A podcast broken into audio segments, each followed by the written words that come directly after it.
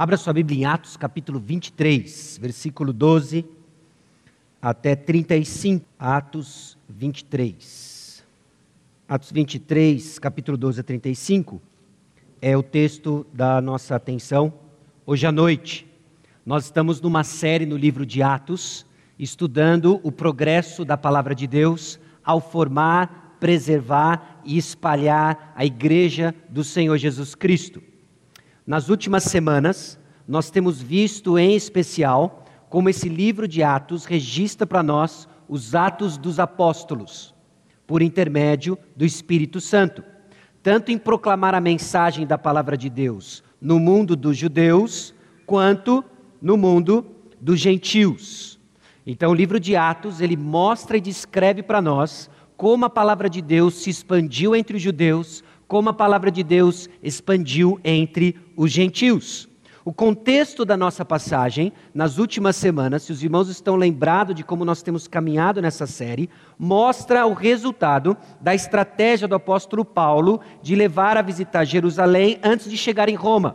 O apóstolo Paulo, ah, ele queria passar em Jerusalém para entregar um presente financeiro para os cristãos judeus. Ele faz uma coleta entre os gentios por isso que ele sobe para a Ásia e depois ele desce para Jerusalém para levar esse presente. E nós temos visto como que nessa viagem do apóstolo Paulo, o progresso do evangelho é feito, como que o Espírito Santo abençoa o apóstolo Paulo. Essa viagem ela encontra oposição econômica e religiosa, e ela desenvolve uma parceria com igrejas da Macedônia e Acaia. São os cristãos gentios participando do alívio generoso e financeiro aos cristãos judeus. Paulo descreve nessa viagem a sua estratégia de estabelecimento e pastoreio da igreja do Senhor Jesus Cristo. Uma viagem movida por convicções profundas e ameaças constantes ao Evangelho.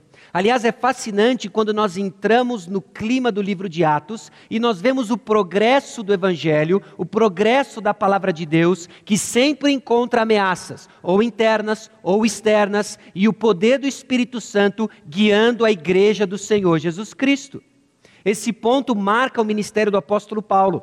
Até aqui ele era pregador ao mundo romano e depois daqui ele vai ser pregador em cadeias aos oficiais romanos. Isso lá no capítulo 21 mostrando então a defesa do apóstolo Paulo, a primeira de seis que nós já vimos, diante da multidão em Jerusalém, no capítulo 21, e vimos também a sua segunda defesa diante do sinédrio, no capítulo 22, versículo 30 até 23, 11. Então, a terceira viagem do apóstolo Paulo, se você lembra, ele sai, a gente parou aqui, a gente saiu daqui de Éfeso, subimos junto com o apóstolo Paulo à procura de donativo para levar para a igreja de Jerusalém ele sofreu uma ameaça, então faz uma mudança de rota. Aqui em Mileto ele encontra com os presbíteros de Éfeso, onde ele descreve o seu ministério e a sua estratégia de plantação de igreja e preservação da igreja, e depois ele desce até Jerusalém. Em Jerusalém há essa multidão ah, que quer dilacerar literalmente o apóstolo Paulo. Ele é protegido e hoje o que, que nós vamos fazer é iniciar a viagem do apóstolo Paulo a Roma. O texto de hoje nos leva de Jerusalém a Cesareia. O que acontece de Jerusalém a Cesareia? O que tira o apóstolo Paulo de Jerusalém e o leva a Cesareia? E nós vamos ver o sutil cuidado de Deus. Então abra aí, Atos capítulo 23, versículos 12 a 35. Nós vamos ler o texto bíblico do sutil cuidado de Deus.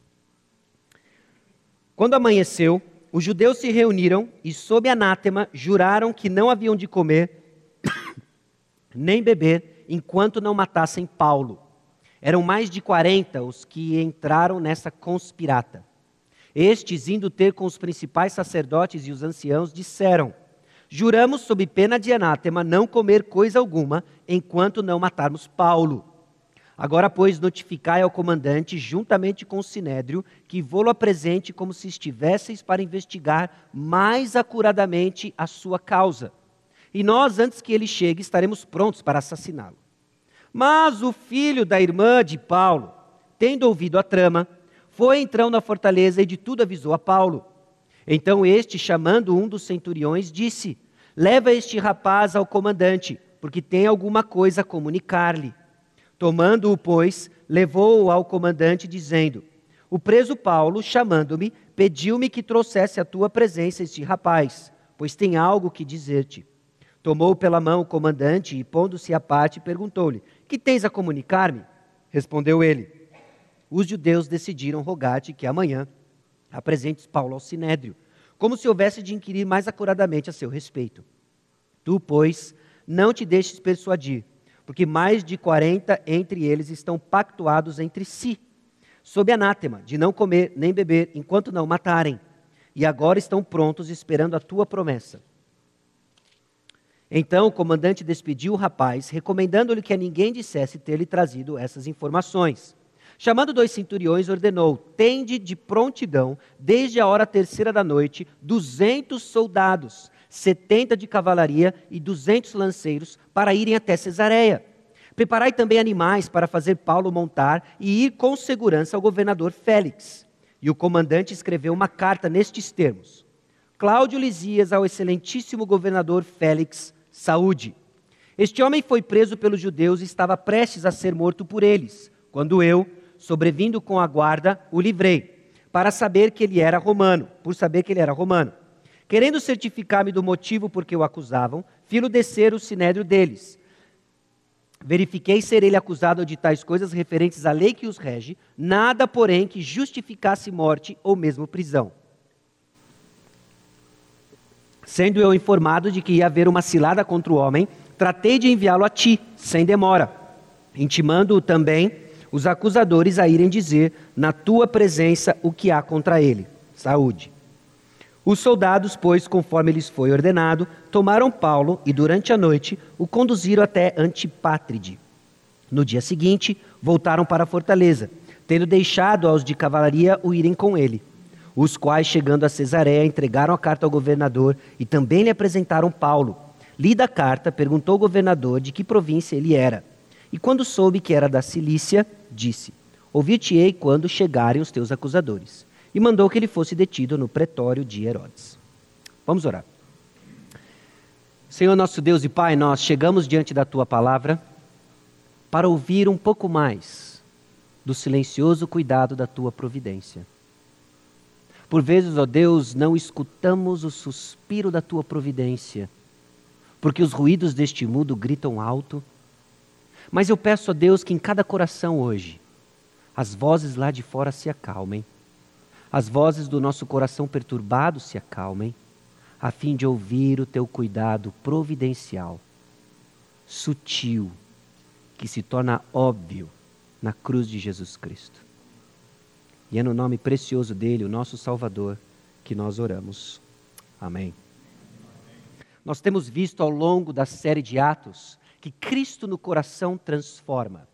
Cristo no coração transforma os nossos valores Cristo no coração inverte prioridades. Cristo no coração nos move de um sistema religioso, uma prática religiosa, a um relacionamento genuíno com Deus. Cristo no coração nos tira da ignorância, colocando-nos na sabedoria de Jesus Cristo.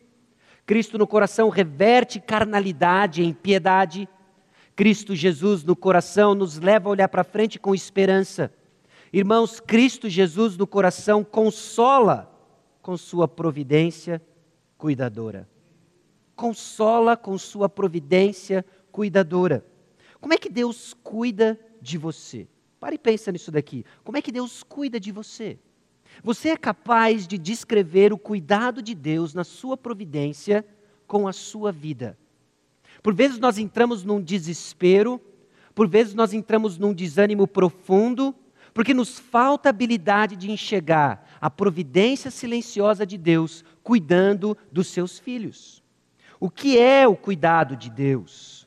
Talvez uma das dificuldades que nós temos de descrever o cuidado de Deus é porque sequer conseguimos definir o cuidado de Deus. Nós confundimos o cuidado de Deus com a realização de alguns desejos pessoais, legítimos ou não, não veio ao caso, mas o cuidado de Deus é maior que os nossos desejos pessoais. Você é capaz de descrever o cuidado de Deus? E ainda, será que é possível nós, como Igreja Batista Maranata, como comunidade do Senhor Jesus Cristo, crescemos na identificação do cuidado de Deus? Irmãos, pela fé nós assumimos e recebemos que a palavra de Deus nos explica que Deus cuida de nós de forma explícita e no silêncio de Sua providência. Deus cuida de nós de forma explícita e no silêncio de Sua providência. E nem sempre é fácil enxergar isso.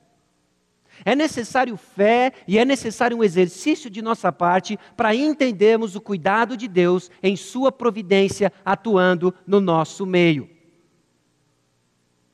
Por vezes, enxergar o cuidado de Deus é como procurar um objeto nessa confusão aqui. Ó. Você achou? Você é capaz de encontrar o objeto nessa confusão? Parte da dificuldade é que a gente nem sequer sabe o que nós estamos procurando. Então eu vou facilitar para você. Nós estamos procurando um gato. Achou o gato? Você já deve ter recebido isso por WhatsApp, alguma coisa assim, né? Ache o gato. Só os fortes entenderão. Você achou o gatinho? Tem um gato aí. Olha lá ele ali, ó. Ele está ali, ó. Viu? É o gato. Você não acredita? Vamos dar um zoom no gato. Olha o gato aí, ó. É um gato. Tem um gatinho ali, ó. Gato. Ok? No meio do lixo. A dificuldade que nós temos de encontrar a providência de Deus, o cuidado de Deus, é porque nós não sabemos o que estamos procurando e procuramos isso num meio de ruído. Quer ver? E conforme nós exercitamos a fé, Conforme nós conhecemos mais do cuidado de Deus na palavra de Deus revelada, é possível crescer na habilidade de achar o cuidado de Deus. Olha aqui, ó. Ache o gato. Esse é mais, eu achei mais fácil do que o outro. Lógico que eu usei cola na internet, mas esse está mais fácil. Olha o gato ali, ó. Tá lá o gato, ó. Viu? Gato. Não acredita? Zoom no gato. Olha lá, ó. É um gato. Ó. É um gato. Achar o gato vai ficando cada vez mais fácil quando a gente sabe. Primeiro, nós estamos procurando um gato e estamos tentando eliminar o que não é gato. Ache o gato. Isso é importante, porque senão você queima o gato. Achou o gato? Não é aqui. Olha o gato aqui, ó. Ela está lá em cima, deitada, dormindo. O gatinho está lá. Meus irmãos, conforme nós vamos praticando, vai ficando mais fácil. Eu vou provar para você. Ache o gato. Não lave a mão com o gato. Ache o gato. Né?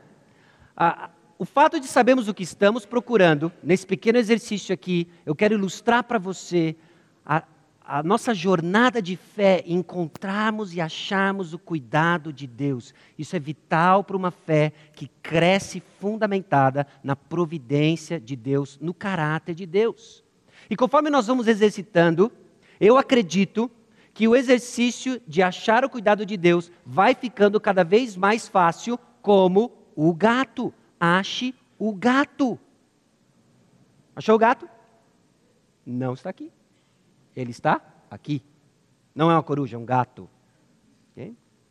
E conforme nós vamos aprendendo mais do cuidado de Deus, se torna tão óbvio, tão claro, como achar o gato aqui.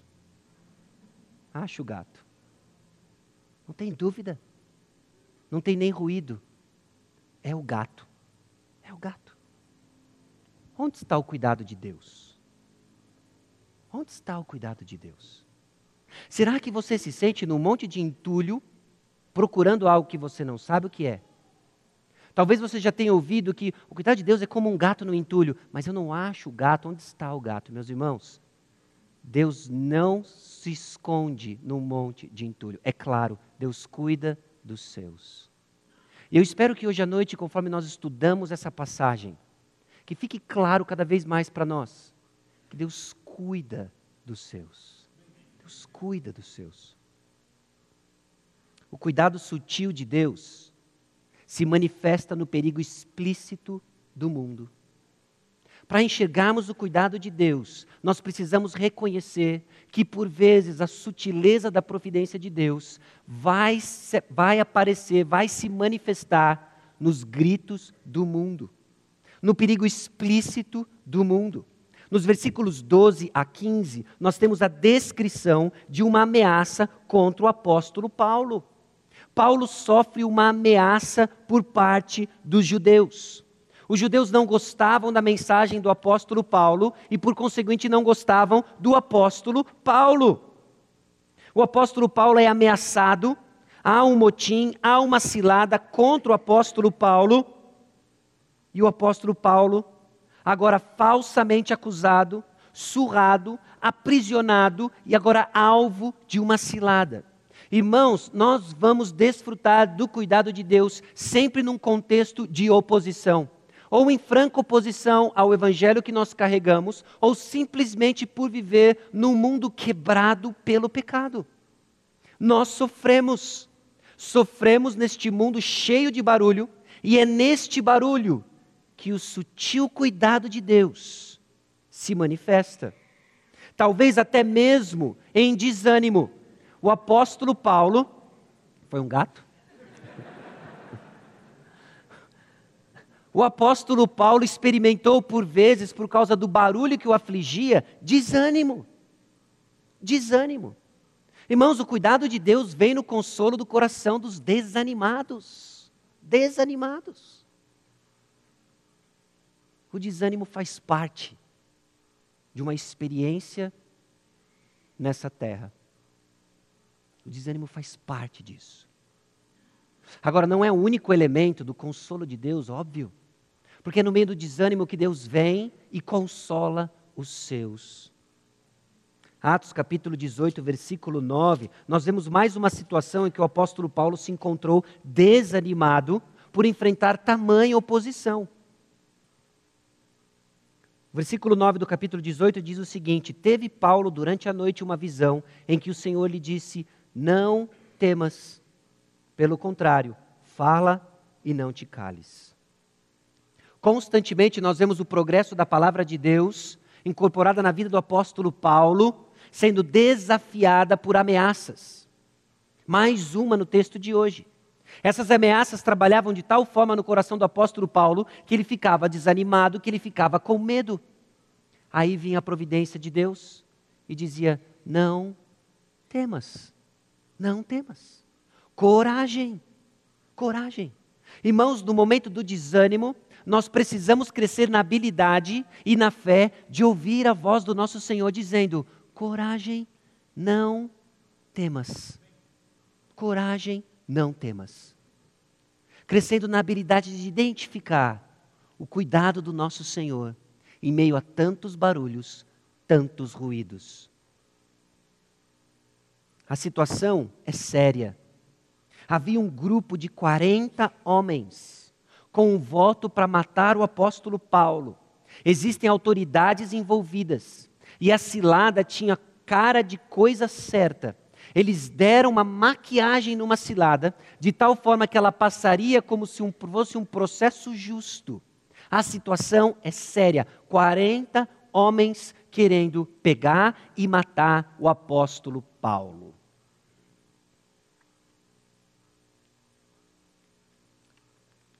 Deus irá livrá-lo, não com manifestações milagrosas de poder, mas nessa passagem no silêncio de Sua provisão.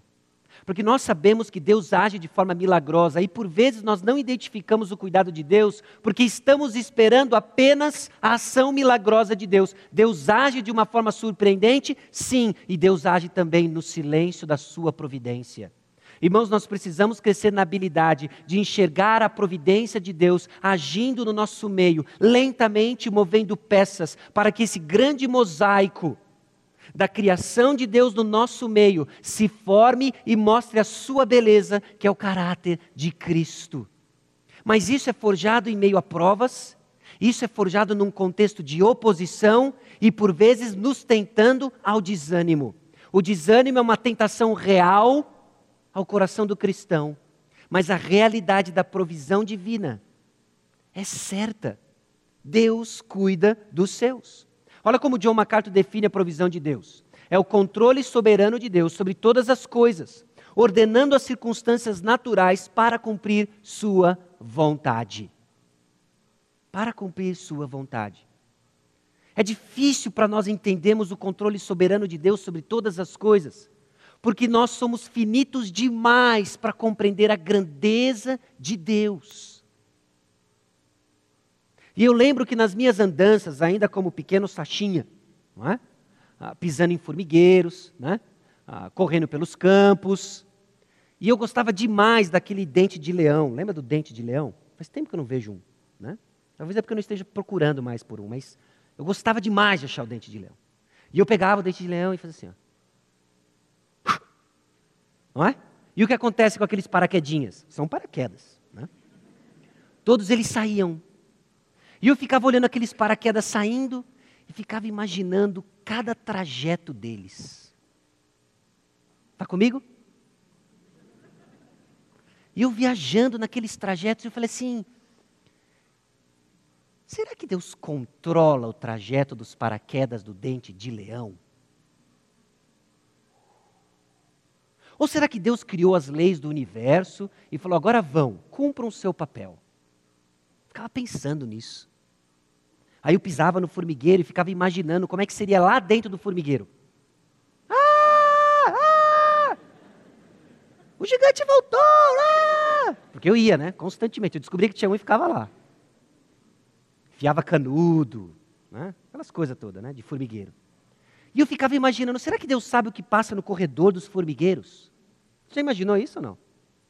Ou eu que tinha uma mente bem doida mesmo? E aí as formiguinhas corriam lá para a maternidade, buscavam os ovinhos, eu ficava vendo elas carregando os ovinhos, parecia um grãozinho de arroz, né? E elas, ah! Eu imagino, será que Deus sabe o que se passa dentro do formigueiro? Eu não tinha ideia das perguntas que eu estava fazendo. Mas depois, com o tempo, eu cresci, parei de pisar em formigueiro, não achei mais dente de leão. E eu comecei a entender que a doutrina da providência de Deus respondia às minhas perguntas.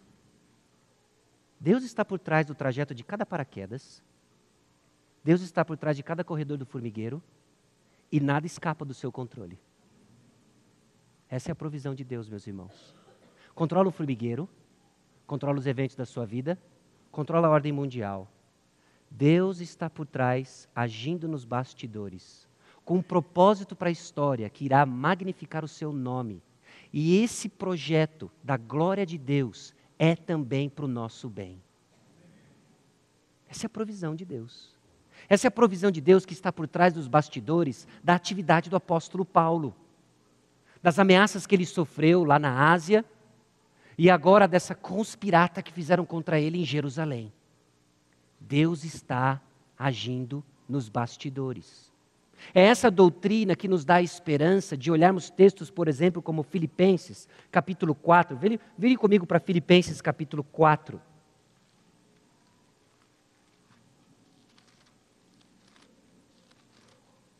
Deus no controle, Deus atuando.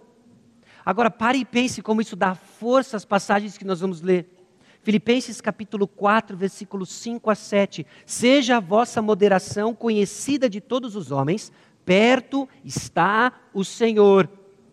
Não andeis ansiosos de coisa alguma, em tudo, porém, sejam conhecidas diante de Deus as vossas petições, pela oração e pela súplica, com ações de graças. E a paz de Deus, que excede todo entendimento, guardará o vosso coração e a vossa mente em Cristo Jesus. Nós somos chamados a colocar diante de um Deus que controla cada evento, que controla o formigueiro, que controla o dente de leão, que controla o mover das nações, todas as nossas ansiedades. Deus está no comando. Deus está no comando. Hebreus capítulo 13, versículo 6. Assim afirmemos confiantemente: O Senhor é o meu auxílio, não temerei. Que me poderá fazer o homem? O Senhor é o meu auxílio. O que que o homem pode me fazer? São verdades que sustentam o apóstolo Paulo diante de uma conspirata, de uma conspiração de 40 homens mal intencionados, debaixo de um voto, e eles não vão comer nem beber até ver o apóstolo Paulo morto. O que, que esses 40 homens podem fazer quando o Senhor é o nosso auxílio? Quando o Senhor é o nosso auxílio. Salmo 56 descreve a experiência de Davi, o rei Davi, numa situação semelhante, em que ele também é ameaçado por alguém que não queria o sucesso de Davi e experimenta algo semelhante ao que o apóstolo Paulo experimenta. Tem misericórdia de mim, ó Deus, porque o homem procura ferir-me e me oprime pelejando todo o dia. Os que me espreitam continuamente querem ferir-me, e são muitos os que atrevidamente me combatem. Em me vindo o temor, hei de confiar em ti. Em Deus, cuja palavra eu exalto, neste Deus ponho a minha confiança e nada temerei. Que me pode fazer um mortal? Todo dia torcem as minhas palavras, os seus pensamentos são todos contra mim para o mal. Ajuntam-se, escondem-se, espionam os meus passos, como aguardando a hora de me darem cabo da vida. Dá-lhes a retribuição segundo a sua iniquidade, derriba os povos, ó Deus, na tua ira. Contaste os meus passos quando sofri perseguições, recolheste as minhas lágrimas no teu odre.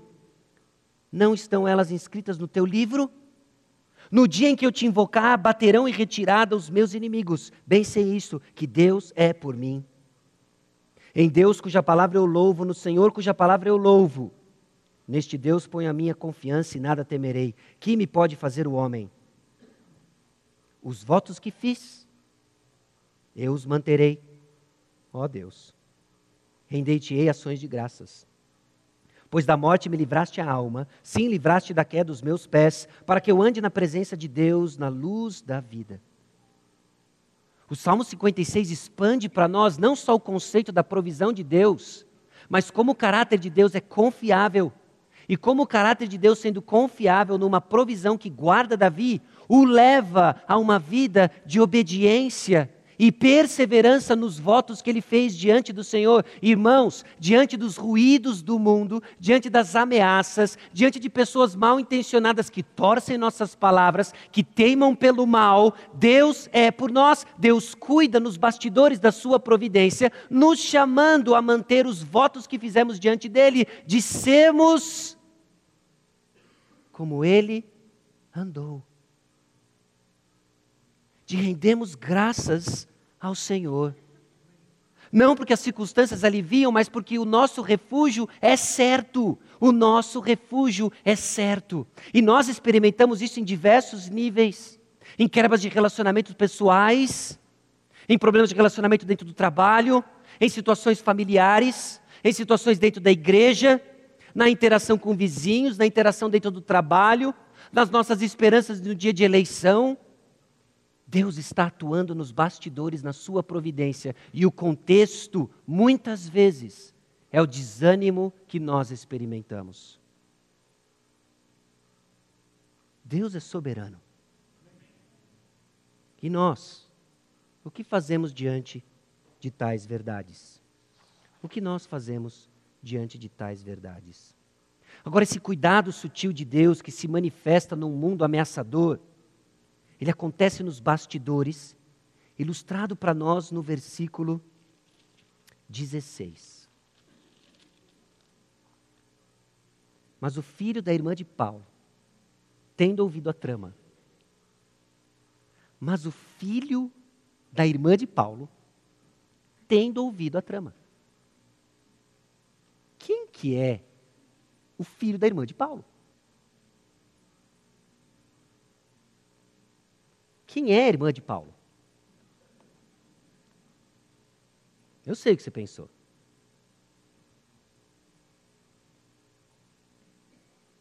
Como é essa misteriosa família do apóstolo Paulo? Pare e pensa nisso. Porque quando eu ficava meditando nesse texto, procurando uma resposta, a única coisa que me veio à mente foi o Sérgio Chapelin, meus irmãos. Como essa misteriosa família do apóstolo Paulo? Quem é esse rapaz, sobrinho, filho de sua irmã? O que ele faz ali, para onde ele vai. Pare e, pensa no, pare e pensa no sucesso que seria esse Globo Repórter. Quem é o filho da irmã de Paulo?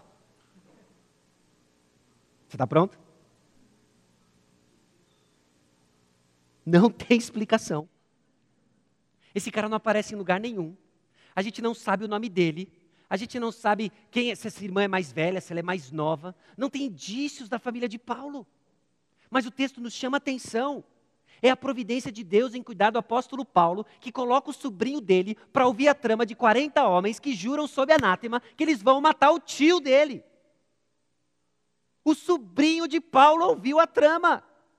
Eu acredito que não foi uma trama feita em praça pública. Nós não temos detalhes de onde essa trama aconteceu, mas, meus irmãos, se é uma trama, se é uma conspiração, ela não aconteceu num público. E esse sobrinho de Paulo, o filho da irmã de Paulo, está andando. Eu não sei se ele passa do lado de um muro, eu não sei se ele foi entregar pizza para esses caras que se reuniram, vão fazer uma última refeição antes de matar Paulo, que vai ter um jejum aí pela frente.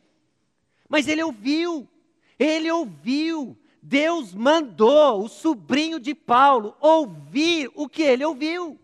Não tem outra explicação senão a providência de Deus que começa a agir nos bastidores, porque não é hora de Paulo morrer. Porque Paulo vai chegar onde? Ele está em Jerusalém. Onde Paulo precisa chegar? Roma. Deus pode abrir o mar Mediterrâneo e Paulo ir direto para Roma, mas Deus não escolheu assim, porque Deus vai fazer uma viagem glorificando o nome dele e mostrando para nós, inclusive hoje, 2016, que ele age nos bastidores. Como? Com o filho da irmã de Paulo. Que eu não sei de onde veio, para onde vai, mas ele ouviu. Ele ouviu e ele parou. Calma aí, eu ouvi o nome do meu tio. E ele sai correndo. E ele vai para a fortaleza onde Paulo está detido. E ele entra, não sei como é que era esse esquema de visitação, mas ele entra nessa fortaleza e fala: Tio, tem uma conspiração para te matar. E o apóstolo Paulo fala o seguinte: Comandante, leve esse rapaz que ele tem, é, centurião, leve esse rapaz que ele tem algo para dizer para o comandante. Então o centurião leva esse rapaz até o comandante. E o comandante parece uma cena de máfia italiana, né? Porque o comandante parece que ele vem, pega o menino pela mão, me conte. O que é esta conspiração contra Paulo? Então ele descreve o que ele ouviu e o comandante fala: Nós precisamos agir. Irmãos, é a providência de Deus o personagem principal para guardar e preservar o apóstolo Paulo. E ele está usando quem? O sobrinho de Paulo. Qual o nome dele? Eu não sei. De onde ele veio? Eu não sei. Para onde ele vai? Eu só sei que ele foi para o comandante. Onde ele aparece de novo? Não aparece. Mas Deus usa o sobrinho de Paulo e é assim o cuidado de Deus conosco. Deus usa coisas bizarras, Deus usa coisas inesperadas.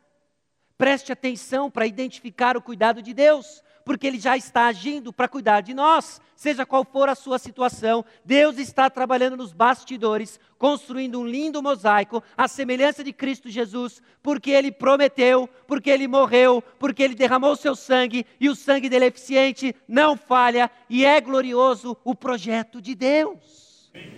Deus está cuidando. Deus está cuidando.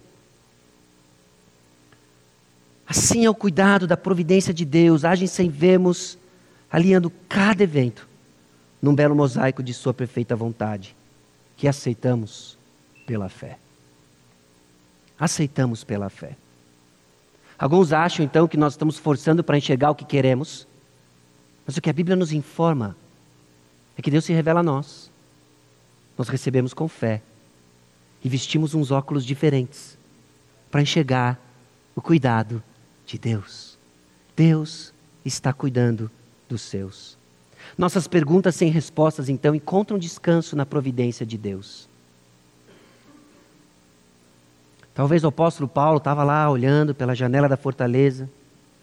Puxa, agora eu estou enrascado. Esses judeus querem me matar. E a única coisa que eu vejo é o meu sobrinho andando lá embaixo. Não sei, o texto não diz isso. Mas cá você está desanimado, desencorajado. Talvez a única coisa que tem ao seu redor é lá, são irmãos, é a igreja, é algo simplesmente que parece para você sem importância, mas que vai ser a ferramenta pela qual Deus, de uma forma sobrenatural, milagrosa, vai cuidar de você. Vai cuidar de você. Assim é o cuidado de Deus cuidado sutil de Deus, embora ele aconteça nos bastidores, em algum momento, meus irmãos, ele se torna óbvio. Em algum momento ele se torna óbvio.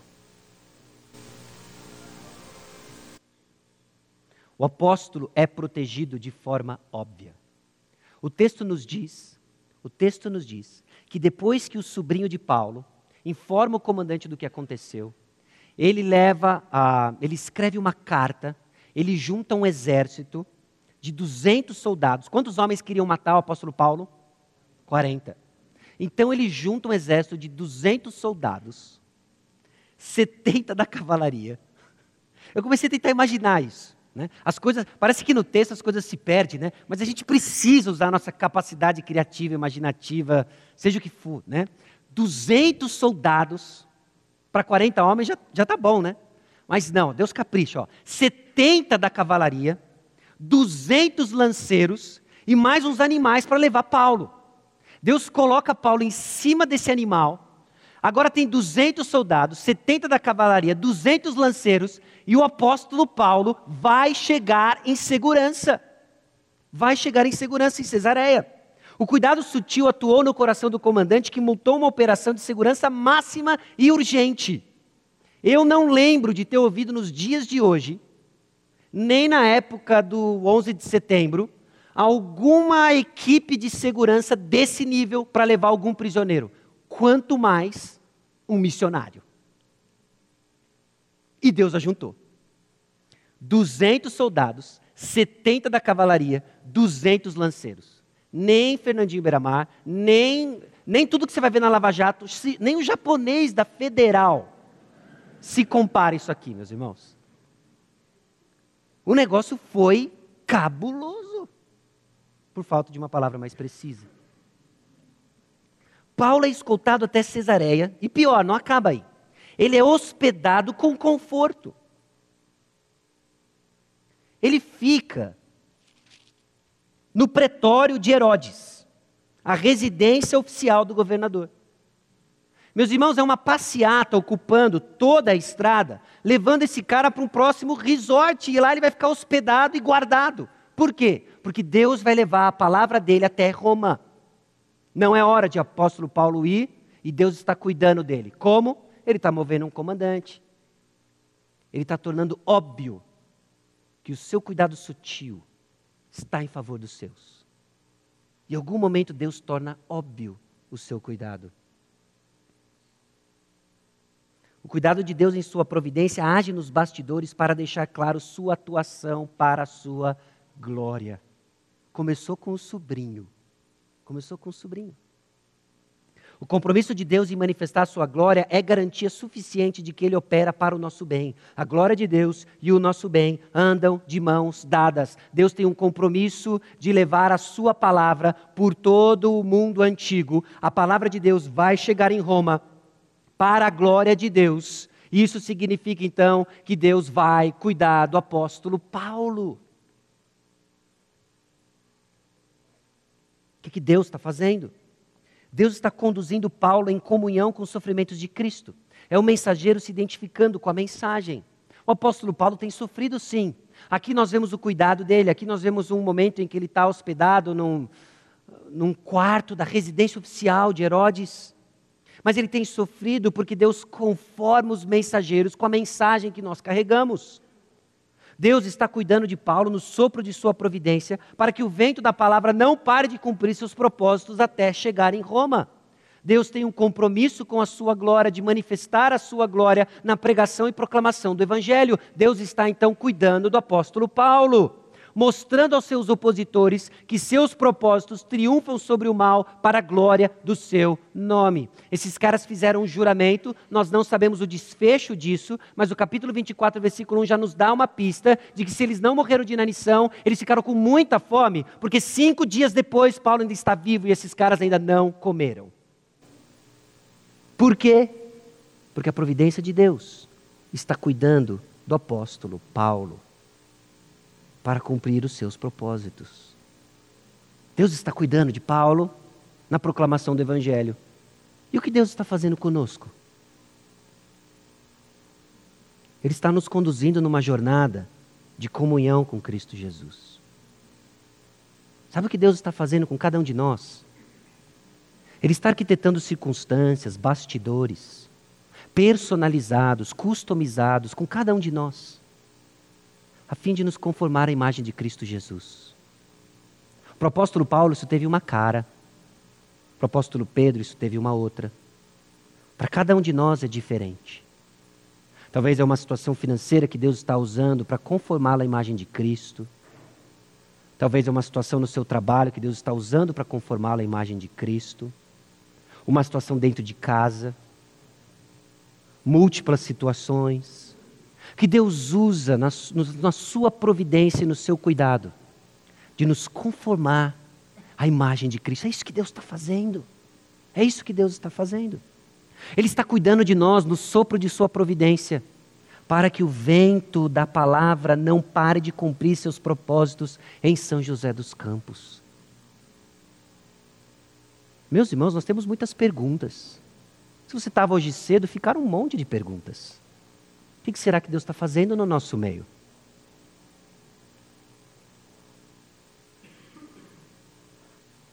nos bastidores, Deus está exercendo o seu cuidado, de tal forma que a proclamação da palavra e a missão que Ele nos deu como igreja vá adiante para a glória de Deus. É isso que Ele está fazendo. Ainda que não entendamos, Deus sabe exatamente o que Ele faz, tecendo o seu plano perfeito em nos transformar à imagem de Cristo. Preste atenção, que os sobrinhos de Paulo vão aparecer.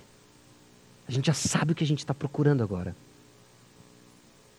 Romanos 8, 28, sabemos que todas as coisas cooperam para o bem daqueles que amam a Deus, daqueles que são chamados segundo o seu propósito. Esse bem é descrito no versículo 29. Porquanto os que de antemão conheceu, também os predestinou, para serem conformes à imagem de seu filho, a fim de que ele seja o primogênito entre muitos irmãos.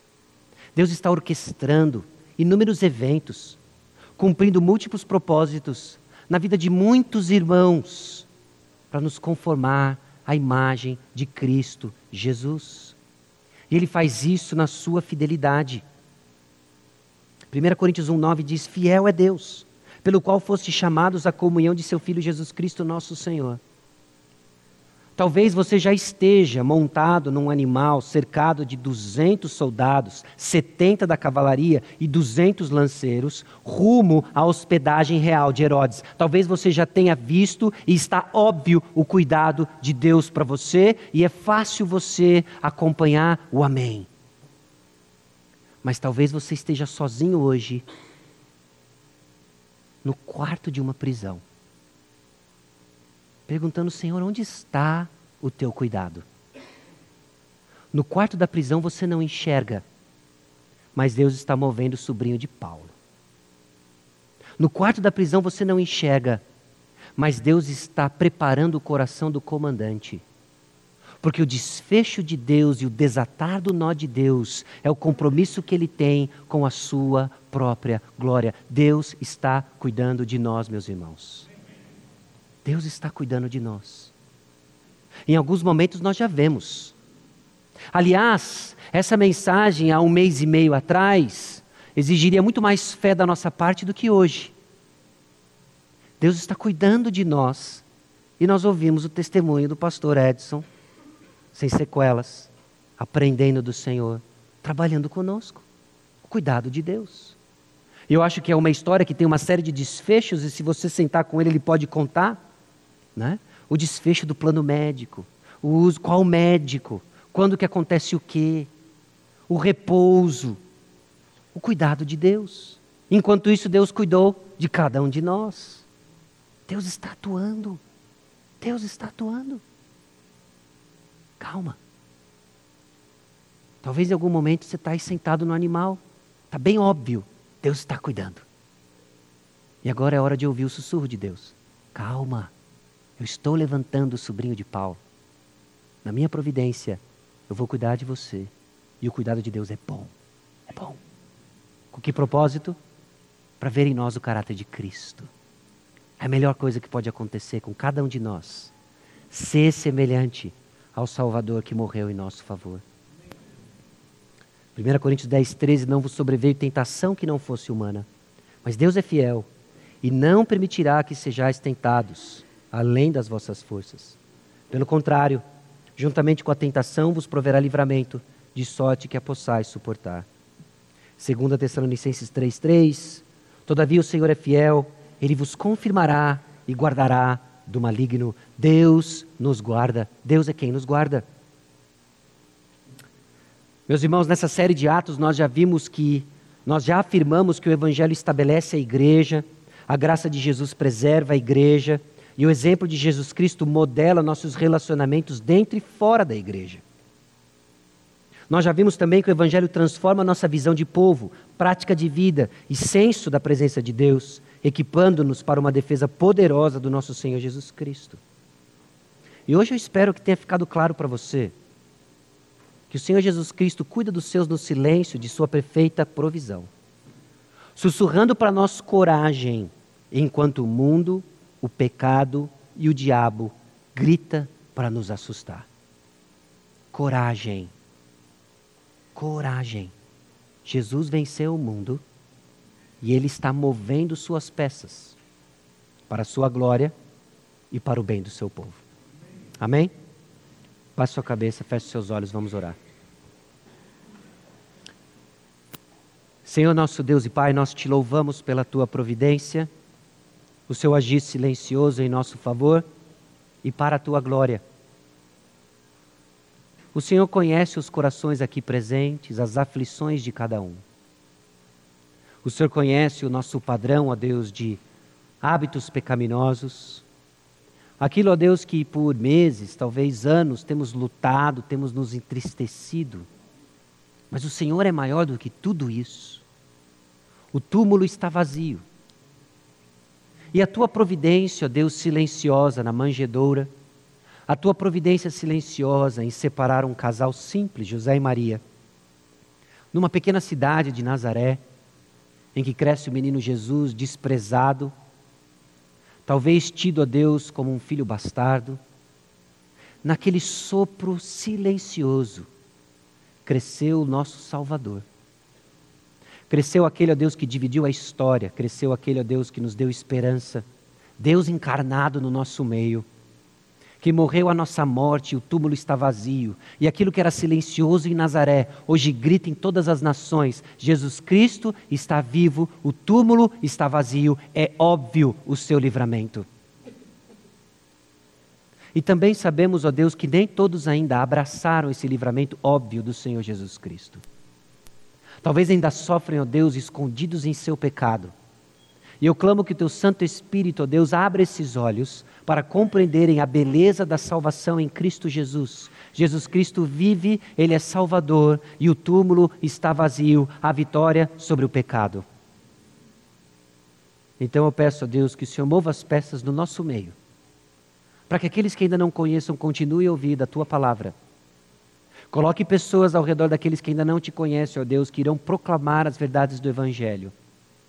Trabalha em nosso meio, ó Deus, relacionamentos saudáveis, ó Deus, e unidos para proclamar o Evangelho. Sigamos forte e fiel como igreja triunfante do Senhor Jesus Cristo. Nós te louvamos pela tua providência também em nos preservar. Um exemplo claro hoje à noite é a volta do pastor Edson.